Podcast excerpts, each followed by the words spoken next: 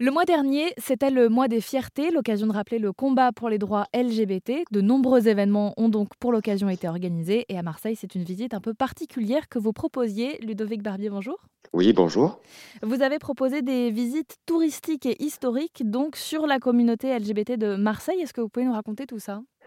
Alors effectivement, euh, c'est un peu un concours de circonstances euh, suite à une discussion avec euh, avec des amis issus de la communauté LGBT. voilà, j'ai pu rencontrer Christian Deleuze, qui est un des membres fondateurs de l'association Mémoire des sexualités basée à Marseille et qui a collecté une multitude d'archives tout au long de ces années de, de, de combat et de et de vie dans la communauté LGBT. Et suite à cette rencontre, euh, j'ai eu envie euh, d'écrire euh, une balade donc autour de, de l'histoire, de la géographie, voilà, passée et présente ici à Marseille.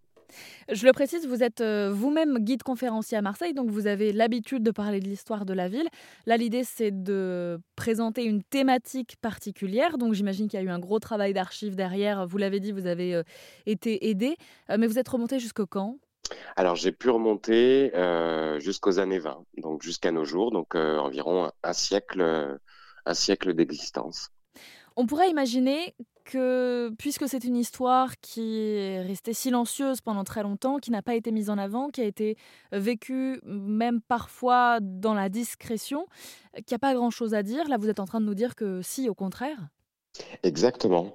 Et euh, j'irai même un peu plus loin. Euh, euh alors effectivement, la, communauté a été euh, pendant euh, de nombreuses décennies invisibilisée et, tenue secrète. Alors selon les périodes euh, historiques, euh, notamment pendant la guerre, où clairement, euh, suite aux, lois mises en place par le régime de Vichy, donc ne facilitait pas du coup l'émergence de la communauté ou la visibilité. Euh, mais euh, bien plus tard, après, euh, bon nombre de lieux ont commencé à s'ouvrir, à se développer.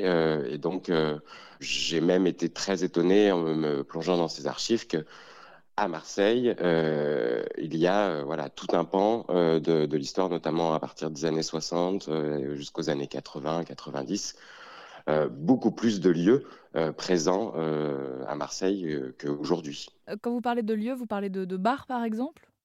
De bars, de restaurants, de voilà des lieux de drague, des lieux de sortie, des lieux de vie nocturne et des boîtes de nuit, enfin une boîte de nuit en, en l'occurrence à Marseille, une seule, qui est toujours le cas, c'est toujours une seule boîte de nuit présente à Marseille.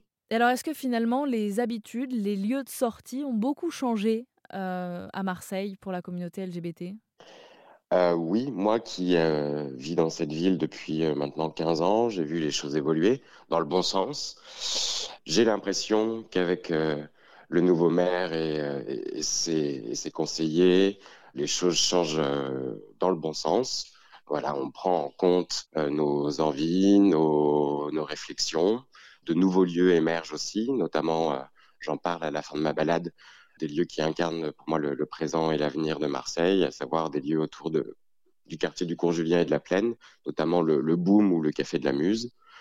Voilà, donc j'ose espérer qu'on va dans le bon sens et que ça va continuer. J'ai bon espoir. Et en comprenant que cette visite touristique, ce LGB Tour euh, que vous proposez euh, sur Marseille, permet aussi euh, encore aujourd'hui de savoir où sortir quand on fait partie de la communauté LGBT et qu'on vit dans la cité phocéenne. Merci beaucoup Ludovic de nous avoir parlé de cette visite thématique que vous avez donc commencé à proposer durant le mois des fiertés et que vous souhaitez pérenniser sur Marseille. Merci beaucoup à vous.